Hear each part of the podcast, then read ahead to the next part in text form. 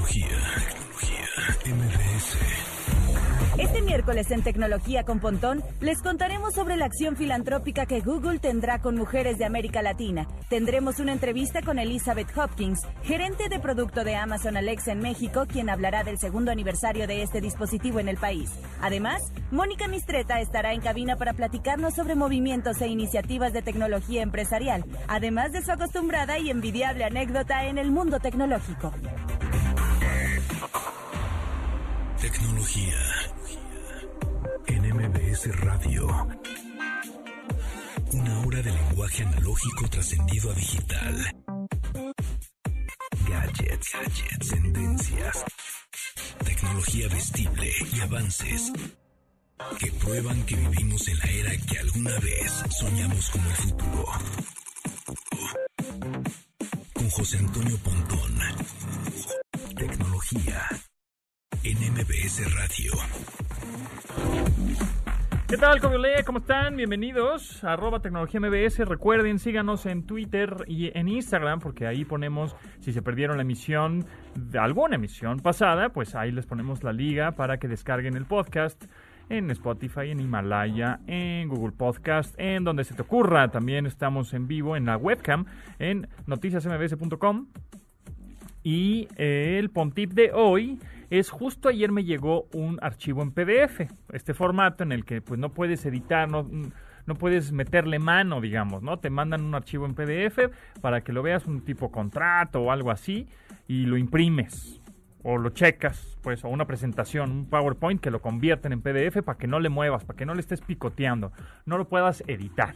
Pero de pronto te mandan un archivo en PDF que sí necesitas editar porque eh, querías agregarle tu nombre o agregarle la fecha o agregarle algún texto que pues en una de esas tu letra no es tan buena o no tienes impresora para imprimir, después llenarlo con tu puño y letra y después escanear y después volverlo a mandar, ¿no? Entonces me encontré una solución muy simpaticona, gratis y rápida de usar. Hay muchas, pero esta me la encontré rápido en Google. Puse How to Edit a PDF, ¿no? o cómo editar un, PDF. Y me salió esta, bastante coqueta. También está la aplicación móvil em, en Android y iOS. Se llama Small, como chiquito, smallpdf.com. Diagonal. Bueno, diagonal ahorita les digo, porque es que si te metes a smallpdf.com, te van a aparecer varias em, opciones en donde tú puedes convertir de PDF a PowerPoint, de un JPG a un PDF, o sea, como que hay varias este, formatos o conversiones que puedes hacer. Yo el que usé se llama Edit PDF. Y en Edit PDF entonces te metes, subes el archivo en PDF, lo editas o le agregas texto o le agregas alguna flechita o lo que quieras agregarle y después lo vuelves a descargar y ya lo puedes mandar o imprimir o lo que se quieras hacer con él, ¿no? Es smallpdf.com diagonal edit guion pdf.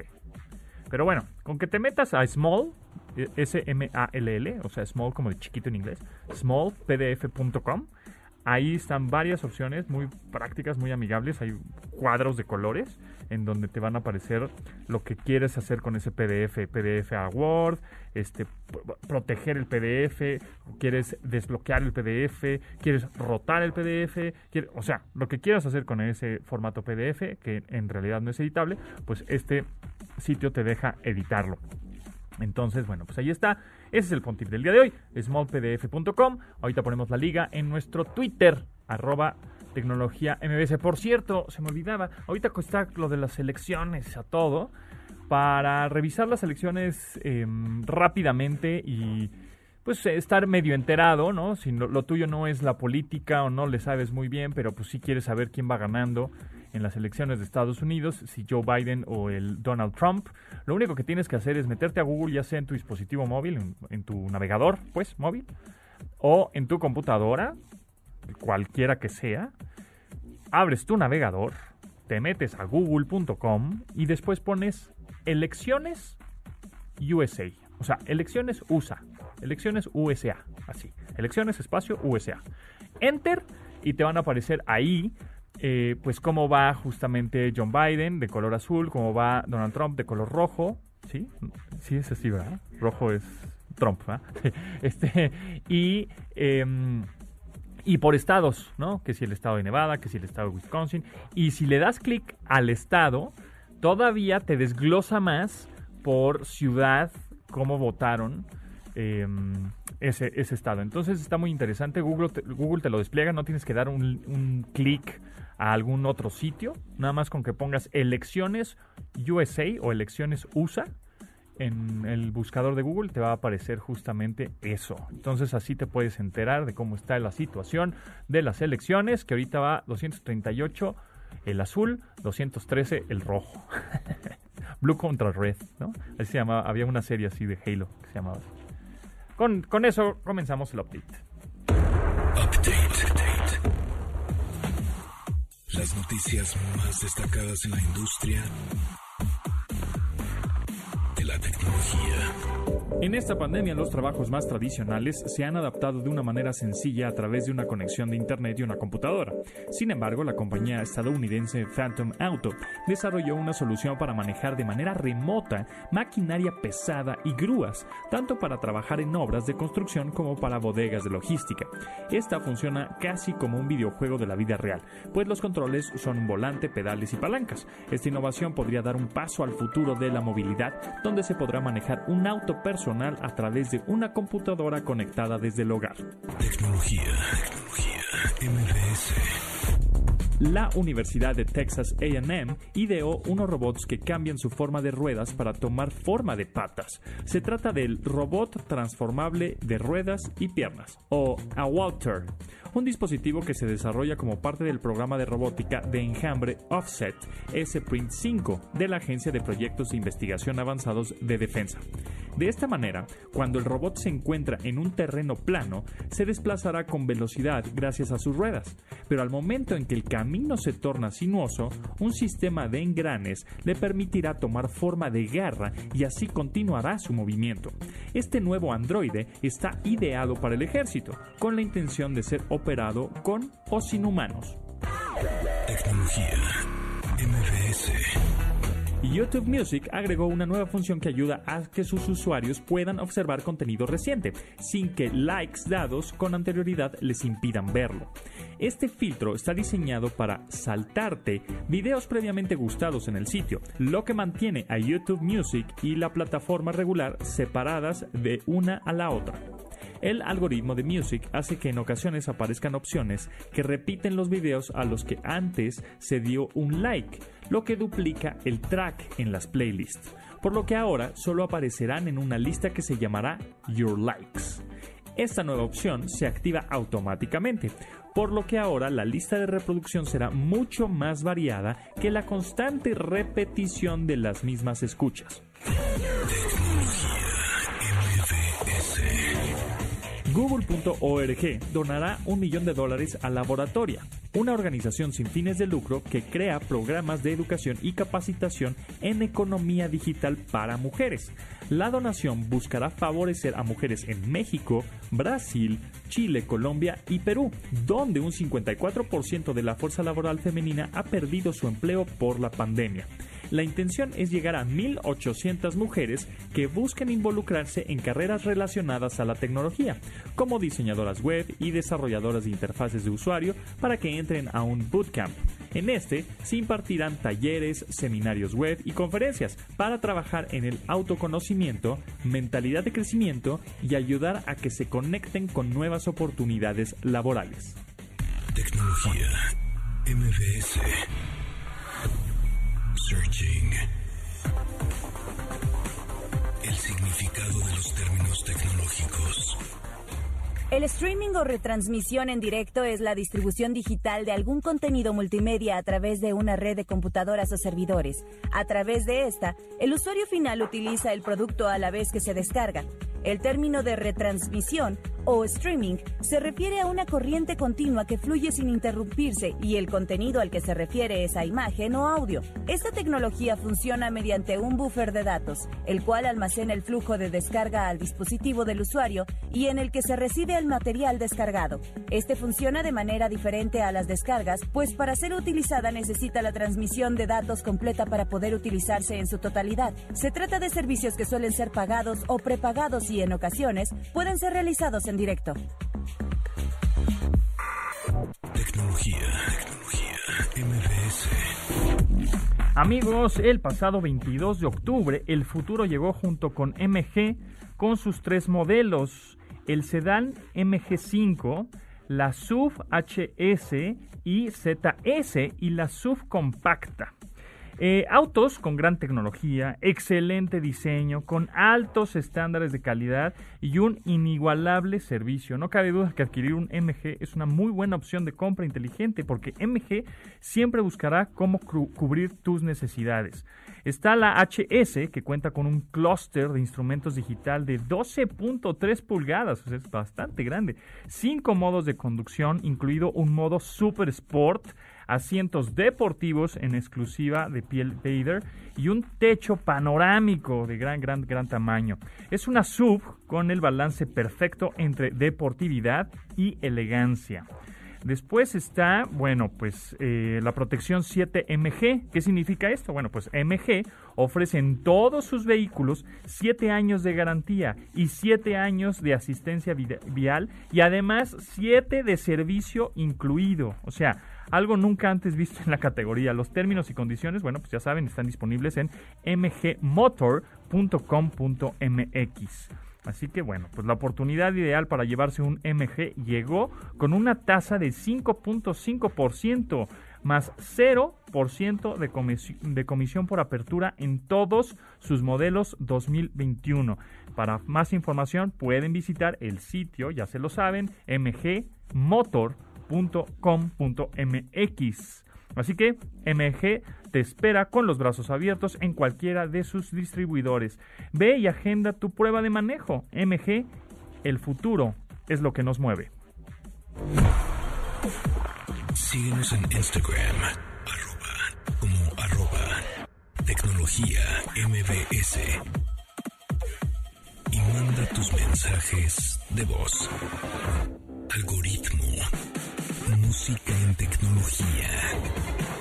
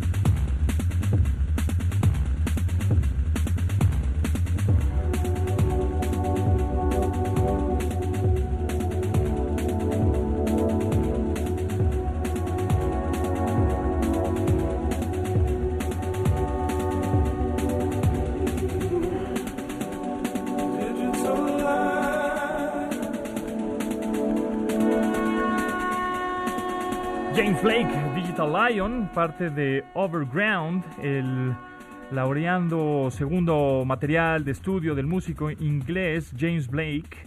Digital Lion muestra una colaboración con el brillante músico y productor Brian Eno.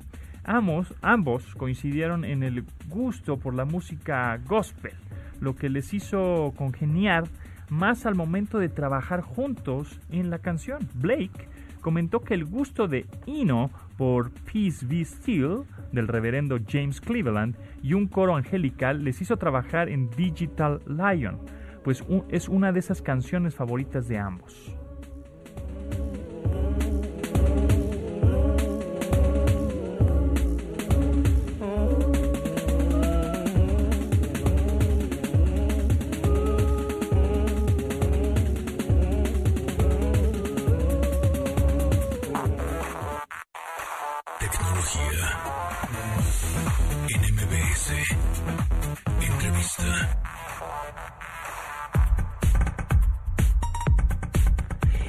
En esta ocasión nos acompaña Liz Hopkins, directora de Amazon Alexa en México. ¿Cómo estás, Liz? Un gusto tenerte por acá.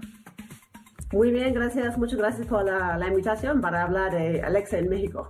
Exactamente, vamos a hablar de Alexa y, por qué, y preguntarán, pero ¿por qué Alexa en México? ¿Y por qué es esta entrevista? Justamente porque el 6 de noviembre cumple dos años esta asistente virtual en nuestro país. Y estamos emocionados porque pues, yo la uso bastante, eh, me cuenta chistes, juego con ella tipo juegos de mesa, familiares, etcétera. Pero platícanos un poco, Liz, em, acerca de esta inteligencia, de cómo se está actualizando constantemente, porque de pronto vemos que ahora en Halloween, en Día de Muertos o en Navidad, siempre hay comandos de voz nuevos. Sí, totalmente. Pues el, el, como dices, el 6 de noviembre vamos a cumplir dos años en México. La verdad, estamos súper contentos con, con, el crecimiento aquí y la respuesta tan positiva de, de nuestros consumidores y por eso seguimos invirtiendo y lanzando nuevos dispositivos y nuevas funciones. Ah, por ejemplo, hace poco anunciamos los nuevos, uh, las nuevas versiones del, del, Echo y el Echo Dot, que es nuestro uh, dispositivo más, más vendido en México. Um, y además, ahora, por ejemplo, Alexa está en el, el Fire Stick TV, el Fire TV Stick Lite. Entonces ya puedes abrir aplicaciones, pedir tus programas favoritos, todo con, con tu voz. Um, entonces, digo, estamos cada vez en, más dispositivos y, con nuevas funciones y nuevo contenido. Como, como bien dices, hemos trabajado muy, uh, muy duro para tener uh, una personalidad realmente mexicana, con chistes mexicanos y hacemos contenido especial, por ejemplo, para Halloween, para el cumpleaños de Alexa también vamos a tener canciones, poemas, chistes, etcétera. Solamente tienes que decir Alexa, feliz cumpleaños o este, por ejemplo, Alexa, eh, canta tu canción de cumpleaños, ese tipo de cosas. Entonces, como eso es, eso es muy importante para nosotros porque vemos que la gente realmente le encanta interactuar con, con Alexa, este, como, como si fuera persona, ¿no? Y, para darte un ejemplo, em, como calculamos que la gente han dicho a Alexa más de un millón de veces, que ama a Alexa, ¿no? Entonces, como mucha gente dice, no, Alexa, quiero casarme contigo, o este, cosas de ese estilo. Entonces, esa parte, la personalidad de, Alexa en México es, es, muy importante. Pues cómo no, cómo no nos vamos a enamorar de Alexa, este, si siempre nos da por nuestro lado, ¿verdad? Este, por otra, este, digamos, Liz, em, ¿a qué le dirías a las personas que aún no se animan por tener una bocina inteligente en sus hogares, o el por qué sería necesaria, o el por qué hay muchas personas que dicen, ¿yo para qué la quiero? O sea, ¿para qué quiero una bocina inteligente? Ay, si yo puedo prender mis luces con mi dedo, ¿no? O con mi, con mi mano. O, puedo este, revisar las cámaras de seguridad con mi teléfono, qué sé yo. O sea, ¿por qué sería como em, necesaria o, o no tener una bocina inteligente en el hogar? Sí, claro. Pues en Alexa lo que tratamos de hacer es ofrecer algo realmente para todos. Entonces tenemos cosas que ayudan a la gente en su, vida diaria um, y además tenemos cosas de entretenimiento. Uh, entonces depende de lo que buscas. Para darte algunos ejemplos, en el tema que es más como de productividad, puedes poner timers, este, recordatorios, este, que, que, estamos viendo que la gente está usando mucho ya con los niños Ah, haciendo clases de, sus casas, por ejemplo. Este, como mencionas, puedes controlar tu casa inteligente, tus luces, tus cámaras, etc. además, puedes pedir información, puedes hacer tus listas de compra. Entonces, este, realmente estamos buscando formas de ayudar a, la gente en, muchos como elementos de su vida. Pero por otro lado también hay mucho entretenimiento, ¿no? Hay, hay chistes, si tienes un eco con pantalla puedes ver Prime Video, YouTube, próximamente eh, Netflix. Este, como digo, este, hay, hay muchos skills, ya tenemos más de 2.000 skills, entonces hay muchas cosas que puedes jugar en familia. Ah, por ejemplo, tenemos skills como 100 mexicanos dijeron que, que, la gente usa mucho en familia, entonces es bueno pasar un, un rato, especialmente en estos momentos difíciles de, de COVID-19, ¿no? Como realmente es bueno tener como esas, esa distracción. además, como hay formas de conectarte con, con familia, con seres queridos, porque puedes hacer eh, llamadas a otras personas con, con Alexa, llamadas con Skype. Entonces, como realmente hay una este, gran variedad de cosas que, puedes hacer y, cada, persona puede encontrar, encontrar lo que más, más les lleva en, su vida. Eh, mucha gente, la pregunta obligada, porque mucha gente también nos dice, no, yo no quiero un, un, gadget, un hardware en mi casa que me esté escuchando todo el tiempo. Hablando un poco de privacidad, este, ¿qué nos podrías decir de eso, porque mucha gente también de pronto, usuarios, se, se sacan de onda, ya sea en sus dispositivos móviles, en sus teléfonos, de es que me escuchan. Este, entonces, eh, con respecto a una bocina que tengas en tu casa, ¿no? Un, eco, por ejemplo, eh, ¿cuál es el, pues la solución en privacidad? Sí, qué bueno que me preguntas, porque sabemos que los consumidores tienen muchas preguntas sobre ese tema nosotros queremos ser totalmente transparentes. Y cuando diseñamos dispositivos uh, diseñamos Alexa en Amazon, realmente como pensamos en privacidad desde el inicio. Y, y lo que ofrecemos a, a, nuestros consumidores son varias cosas. Entonces, para empezar, si quieres, pues físicamente puedes apagar el micrófono en, en el dispositivo. Este, también si, si, tienes un dispositivo con pantalla, lo puedes cubrir, hay un botón para cubrirlo. Um, eso de entrada. Y luego, ¿qué pasa cuando usas Alexa? Este, Alexa solamente se activa cuando uses la palabra de activación, que es Alexa, o, la puedes cambiar a Echo o Amazon. Y cuando, se, cuando detecta esa palabra, y solamente esa palabra, este, puedes ver la luz, um, la luz azul en el dispositivo. Y eso quiere decir que solamente en ese momento está haciendo streaming a, a la nube. Entonces nosotros este, grabamos solamente esa frase que tú dices a Alexa después de la palabra Alexa. Este, lo procesamos y en fracciones de, segundo respondimos, uh, respondemos. Um, entonces, este, e, eso es importante entender, ¿no? el dispositivo solamente activa con, con, esa palabra. Y luego, este, los usuarios también pueden controlar, este, decidir qué hacemos con, con esas grabaciones de voz.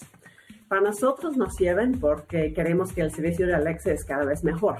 Y tenemos un sistema de Machine Learning, entonces con, con, esa información podemos mejorar el servicio para que cada vez entienda diferentes formas de hacer la misma pregunta, uh, diferentes acentos, etc.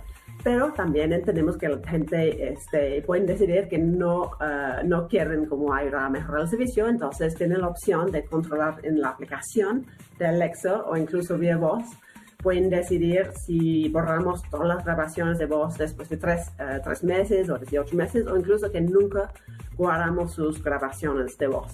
Eso tiene ciertas implicaciones en términos de la personalización de Alexa, pero digo, es, es la decisión de, de, cada consumidor.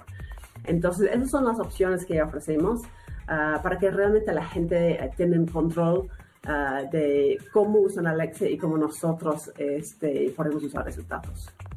Eh, Liz Hopkins, directora de Amazon Alexa en México. Eh, ¿Cuál consejo le darías a una familia que tiene justamente un Echo, un Echo Dot, un, una bocina inteligente en su casa y que la usa constantemente, pero que de pronto, eh, es en mi caso, pues yo tengo mi cuenta de Amazon dada de alta ahí.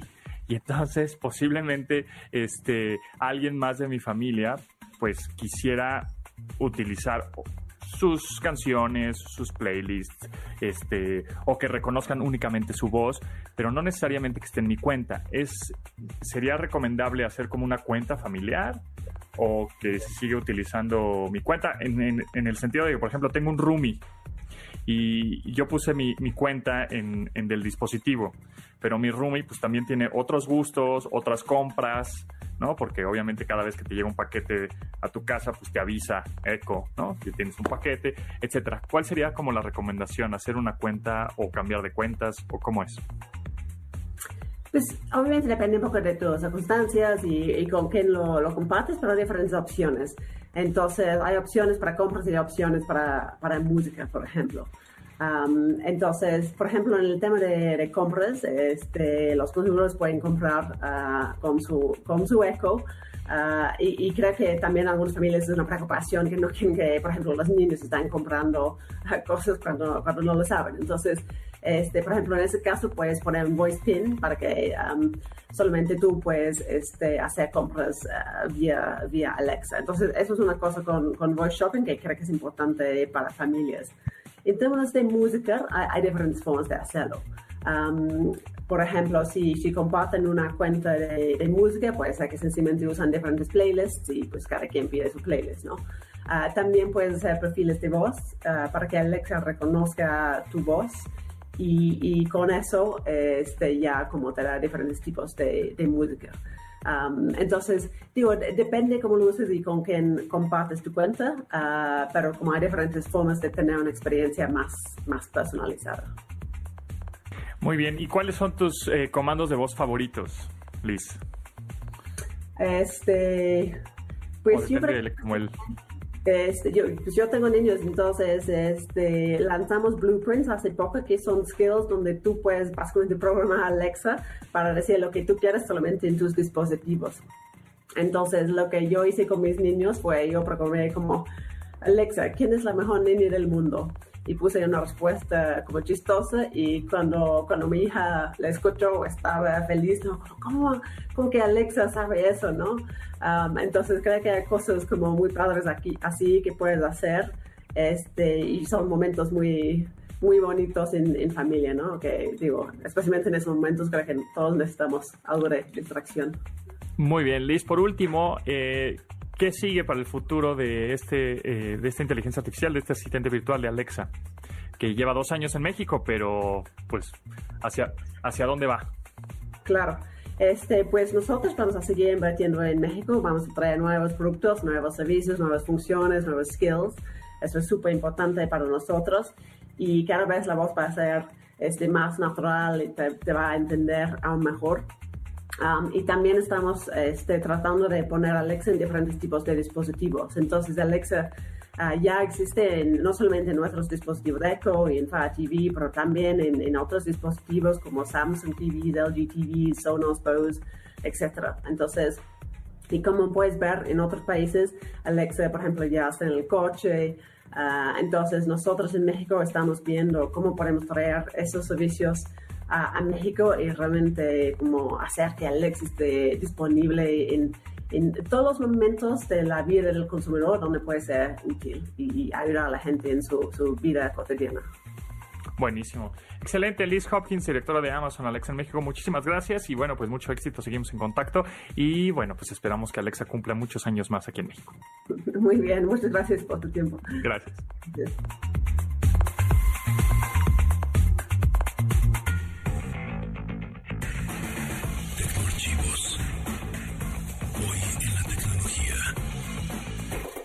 El 4 de noviembre de 1982, Compaq anunció su PC portátil. Esta es considerada como uno de los primeros diseños de computadora móvil y el primer clon de PC compatible con IBM. La compañía alcanzó este éxito gracias al minucioso cuidado de su producto en el frente del BIOS, único componente registrado de manera única por parte de IBM. Una vez que eliminaron esa variable que podía repercutir en una demanda, Compaq hizo que llegaran incontables clones del producto principal de IBM y que, a su vez, permitió que la tecnología de Microsoft e Intel fueran la tecnología dominante en la era de la PC. Ordena tu asistente virtual que ponga la alarma de tu dispositivo inteligente. Lunes a viernes, 12 del día, para que no olvides sintonizar MBS 102.5 FM y así actualizar tu vida digital. De admirar sus avances Ahora somos relatores de cómo rebasa los alcances de nuestra imaginación. Tecnología. En MBS Radio.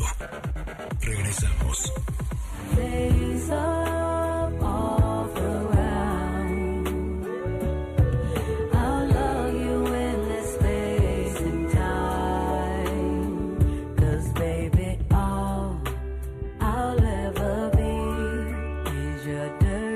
En 2018, Janelle Monáe lanzó su tercer material de estudio llamado Dirty Computer. En este material, ella manejó el concepto en el que se conjunta la idea religiosa de polvo eres y en polvo te convertirás, con un sueño en el que ella visualizó que todos somos computadoras. En este, ella pensó al cerebro como un CPU, al que cargamos y descargamos información, mientras transmitimos datos y nos enfermamos cuando tenemos bichos o virus. Por lo tanto, ella sugiere a los escuchas que acepten con valor que somos computadoras polvosas.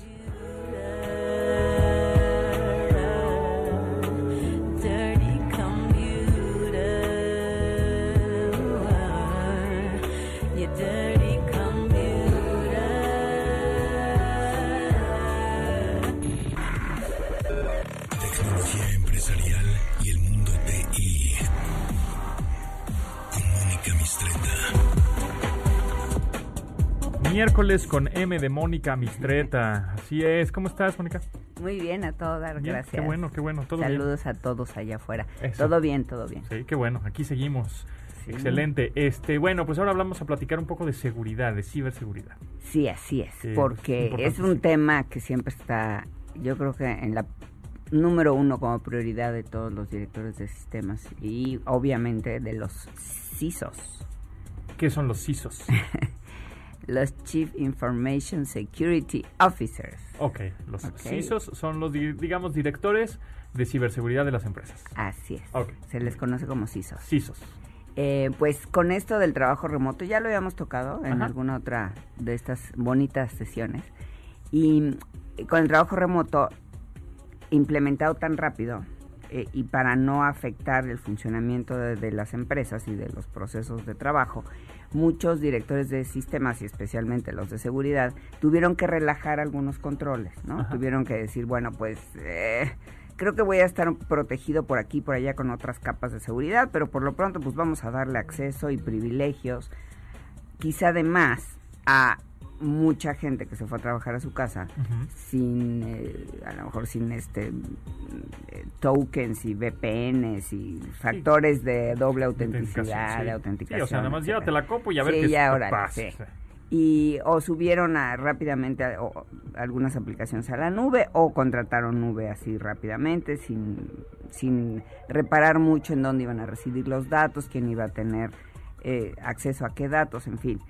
Y la alta dirección particularmente dijo, ah, sí, a mí no me vas a dejar sin poder trabajar en mi casa. Entonces, pues los primeros que permitieron mucho de estos privilegios eh, de más fueron los propios directores de las áreas de negocio, ¿no? El di- de- empezando por el director general que dice, no, a mí no me pongas trabas porque yo no tengo idea, voy a estar solo en mi casa, entonces házmela fácil.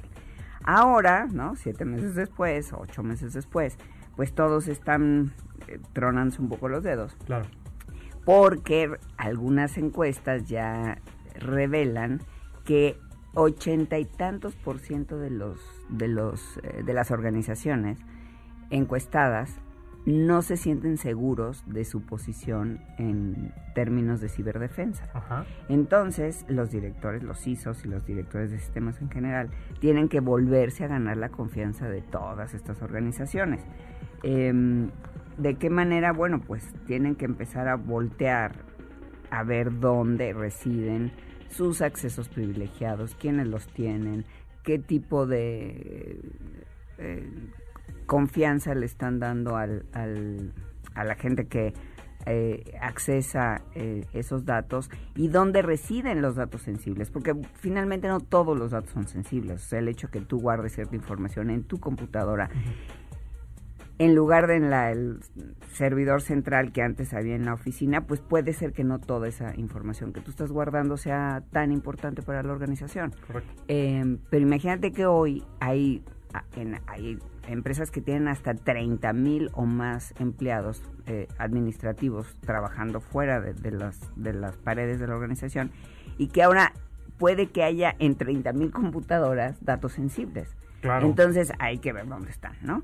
Eh, otra de las cosas que, que tienen, eh, y ahí, bueno, hay, hay unas soluciones de data discovery que, que son las que están empujando algunos proveedores.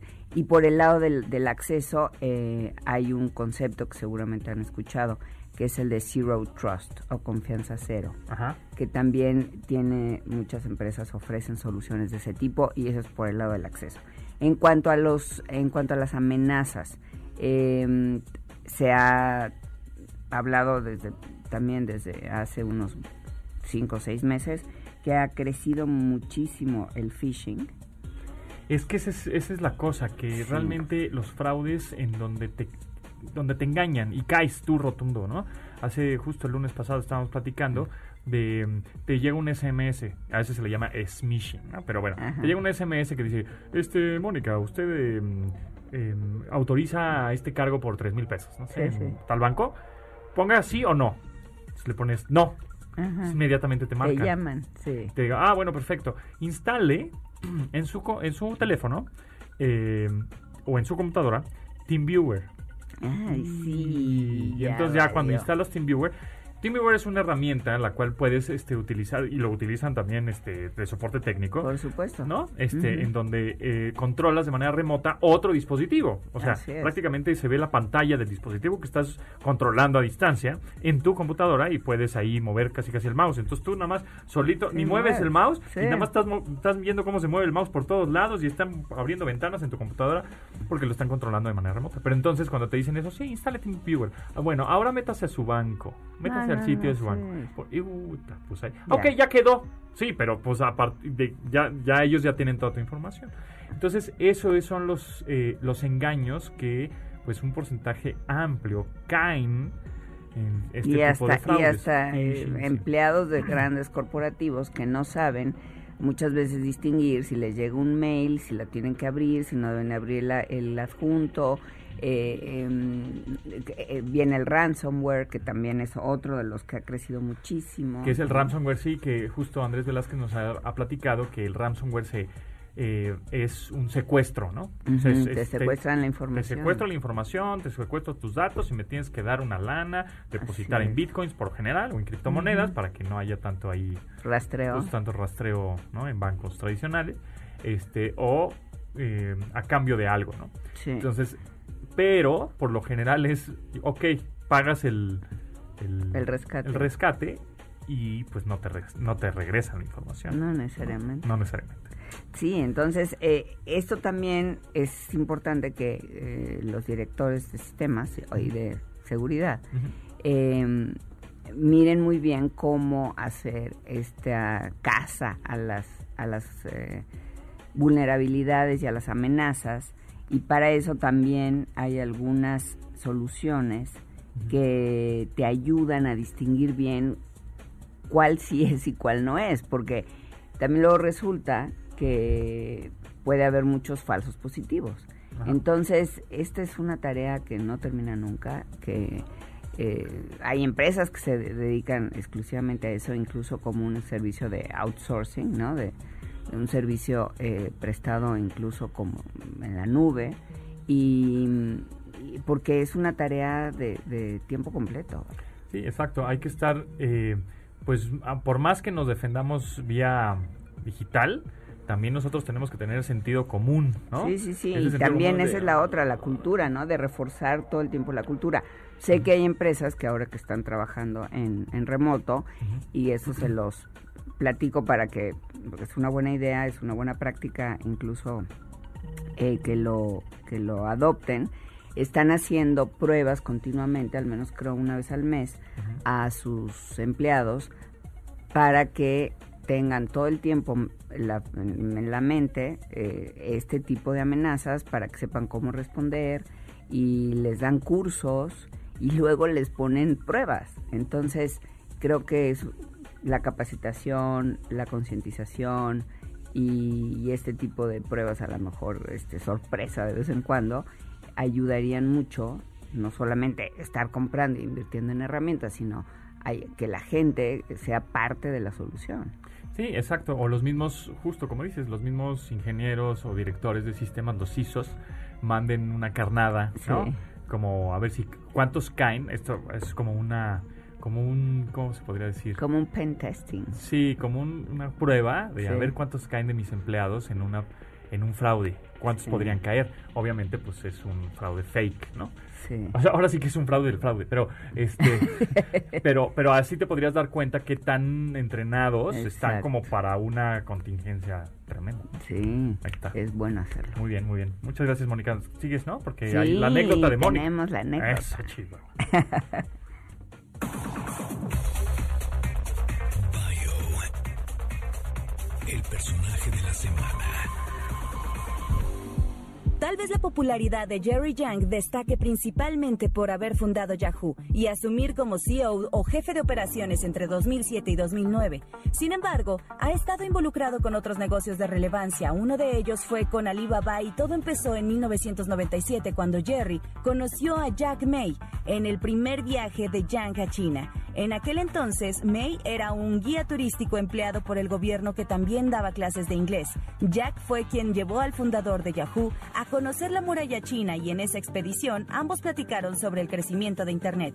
Meses después, Jack fundó Alibaba, una compañía de e-commerce multinacional. Esta relación aparentemente fortuita hizo que en 2005 Yahoo comprara 40% accionario de Alibaba por mil millones de dólares. Para algunas personas, esta inversión de Yahoo con Alibaba es una de las mejores inversiones que una compañía americana ha hecho con una china, una acción en la que Jerry Yang merece todo el crédito.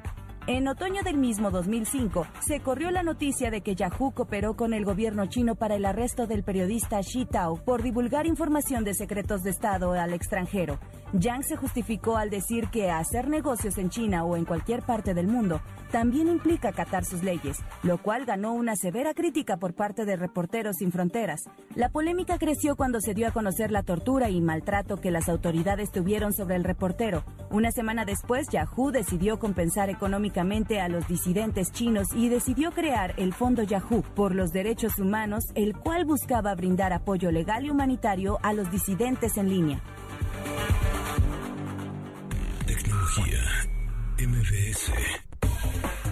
Tenemos boletos. Te invitamos al Dinosafari en el Parque Naucali, donde encontrarás 24 dinosaurios de tamaño real, 12 escenografías y una hora de recorrido. Si no tienes auto, no te preocupes. Dentro del parque hay un pequeño tren, así que la vas a pasar muy bien. Tenemos 5 boletos cuádruples para que vayas con toda tu familia. Está este 7 y 8 de noviembre. Ojo, cada persona que vaya en el auto debe llevar su boleto, ¿ok? Bueno, ya está. Entonces nada más márquenos 55 51 66 1025 y ya saben la, la clave, el password, ¿no? Ya se lo saben. ¿No? Regálamelo. Y ya con eso, y ya con eso se lo llevan. También tenemos Decades of Rock este 7 de noviembre a las 9 de la noche. Es un increíble evento con tres maravillosos espectáculos. Está el de Michael Jackson, eh, Guns N' Roses y eh, Elvis Presley. Em, está bastante bueno y pueden ir al, al, al Teatro Parque, que es en Stein Interlomas, o puede ser por streaming. Así que también márquenos si quieren ir al Decades of Rock al 55 51 66 1025. Ahí está, les contesta Itzel y además digan, regálamelo, es el password y ya con eso. Ins- Instagram. Arroba. Tecnología MBS. Algoritmo. Música en tecnología.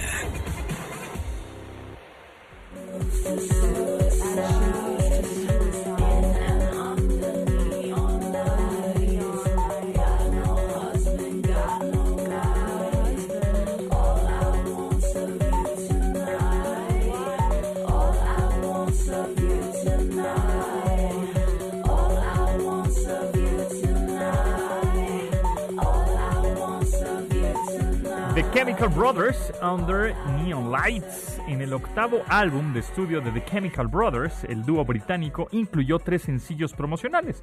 El tercero fue una colaboración con la cantante Annie Clark, a quien también se le conoce como St. Vincent. Para esta participación, Tom Rowlands pidió el apoyo de su manager, quien consiguió la dirección de email de la Tejana. Y así empezaron una serie de comunicaciones por correo que empezó con un demo que ella recibió de Australia. Después de algunos mensajes en línea más, se vieron en Londres y construyeron Under Neon Lights de Chemical Brothers.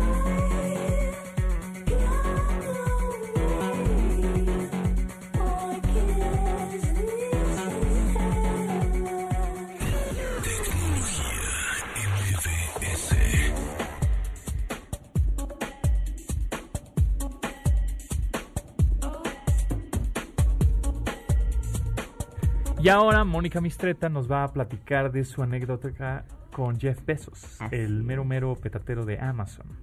Bueno, pues resulta que corría el año 2007 Ajá. y yo estaba invitada a mm, asistir al a la conferencia web 2.0, era cuando hoy ya viene Oh, la web. segunda ola Sí, del el web. web 2.0, Web qué 2.0, modernidad. súper moderno, en San Francisco. Ajá. Y acuérdense que ya había caído la primera ola con las .com a finales de los 90 y acá ya estamos hablando de prácticamente casi 10 años después, 2007, y se empezó a hablar del web 2.0 porque ya había nuevas capacidades en web que sí lo hacían mucho más sencillo de usar, más interactivo, ya no era nada más como un catálogo de productos o un- unas fotos bonitas, sino que había muchas más capacidades. Bueno, justo por esas capacidades eh, estaba invitado Jeff Bezos como el keynote speaker, ¿no? Eh, por supuesto, él estaba abarrotado el, el, el auditorio, eh, eh, el principal, donde iba a ser la conferencia, y yo en ese momento conocía a Amazon por Amazon, la que nos vende la, tienda, libros. tal cual, Sí. ¿no? Ajá. Entonces pensé que iba a hablar de cómo había comenzado con los libros y cómo se había empezado a diversificar, ya, ya vendían otras cosas, no solo libros. Eh, y de repente me encuentro a un Jeff Bezos que ni es muy guapo, ni es muy alto, y tampoco es un buen speaker. Es un tipo bastante, digamos, soso, ¿no? Eh, No estaba improvisando, no estaba en medio del escenario, estaba detrás del podio, ¿no? Como un poco agarrándose del, del podio y del micrófono. Eh, Se veía que estaba leyendo. Y, y empezó a hablar de cosas que yo no entendía. Yo, acuérdate que yo soy ruda, yo no soy técnica como Matuco, como tú, yo soy más bien del área de los negocios. Soporte rudo. Es- y el soporte y entonces estaba hablando de, de algo de su infraestructura y sus servidores y que entonces ellos tenían muchísimos servidores y les sobraba espacio y les sobraba capacidad y entonces mencionó cosas como the Elastic Compute Cloud y yo dije ¿qué es eso? Ajá. Y luego dijo también que tenía una oferta de Simple Storage Service o S3. Ajá. Y también más adelante em, dijo que tenía Simple Queue Services, SQS. Y yo no entendía casi nada. Como que al final dije, este tipo está vendiendo capacidad de sobra. Está vendiendo lo que no utiliza porque tiene granjas y granjas y granjas de servidores Ajá. y bueno, le sobra le sobra poder de cómputo, le sobra almacenamiento y pues te está vendiendo un pedacito de eso. ¿Y eso qué? Y la gente, yo volteé a ver a la gente y todo el mundo estaba Emocionado. eufórico y emocionado por lo que estaban anunciando. Pasaron, yo creo que seis, ocho, quizá un año. Para que yo me diera cuenta que había presenciado el nacimiento De la- el de la, del del, poder del de cómputo de Cloud. Services, del, del primer servicio de nube de la historia.